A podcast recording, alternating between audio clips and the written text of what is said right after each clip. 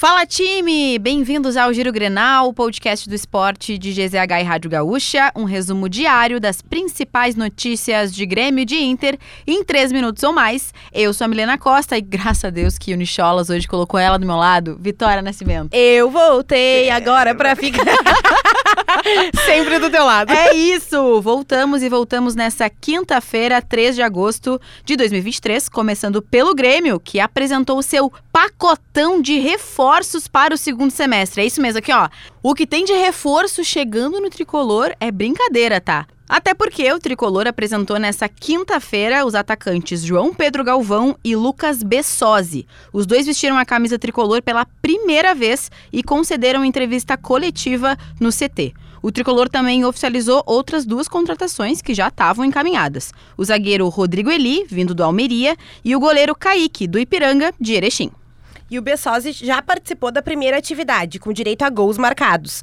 Em jogo treino contra o São José, ele fez os dois gols na vitória por 2 a 0. Ele foi o único dos reforços recentes a participar da atividade. O confronto foi dividido em dois tempos de 30 minutos. Jeromel e Jonathan Robert também participaram pela primeira vez desde as recuperações de suas lesões. E agora falando de Inter, visando o confronto decisivo contra o River, o técnico Eduardo Cudê deve preservar alguns jogadores no duelo que vem antes, tá? Nesse final de semana contra o Corinthians.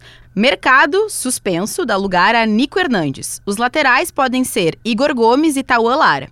Bruno Henrique e Maurício também devem ganhar minutos, com preservações de Arangues e Wanderson. Alan Patrick e Valência também saem para as entradas de Pedro Henrique e Luiz Adriano. E para esse confronto contra o River, a projeção é de casa cheia, hein? São esperados 50 mil torcedores no Beira Rio. Diante da expectativa, a tendência é que apenas sócios consigam assistir ao duelo no estádio. O jogo de volta das oitavas entre Inter e River acontece na terça-feira, às 9 horas da noite. Para se classificar, o Inter precisa de uma vitória por dois gols.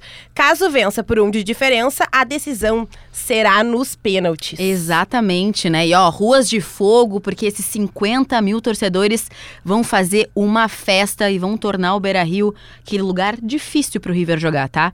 Então é o seguinte, né? Terminando esse episódio, a gente sempre deixa o recado final. Siga o Giro Grenal na sua plataforma de áudio preferida, deixe a sua avaliação e ative um sininho para receber uma notificação sempre que o episódio novo estiver no ar. A produção é de Nicolas Lira, a técnica e edição de áudio de Paulo Fraga e nos sigam em arroba esportesgzh em todas as redes. E agora a gente vem sempre com aquele pós-crédito que hoje tá bem dolorido, né? Que a gente vai falar, como a gente vem sempre falando, sobre Copa do Mundo Feminina.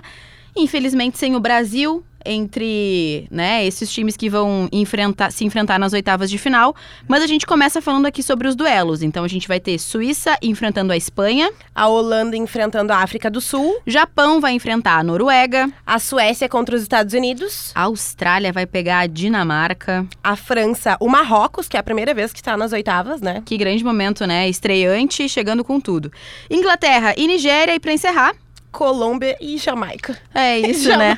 Essa aí dá até uma dor de Dói, falar que dói. foi quem nos eliminou. Ou melhor, nós mesmas nos eliminamos, né? A gente sabe Exatamente. muito bem disso. Mas acompanharemos e continuaremos acompanhando a Copa do Mundo Feminina. E vocês vão conferir tudo, claro, lá em GZH.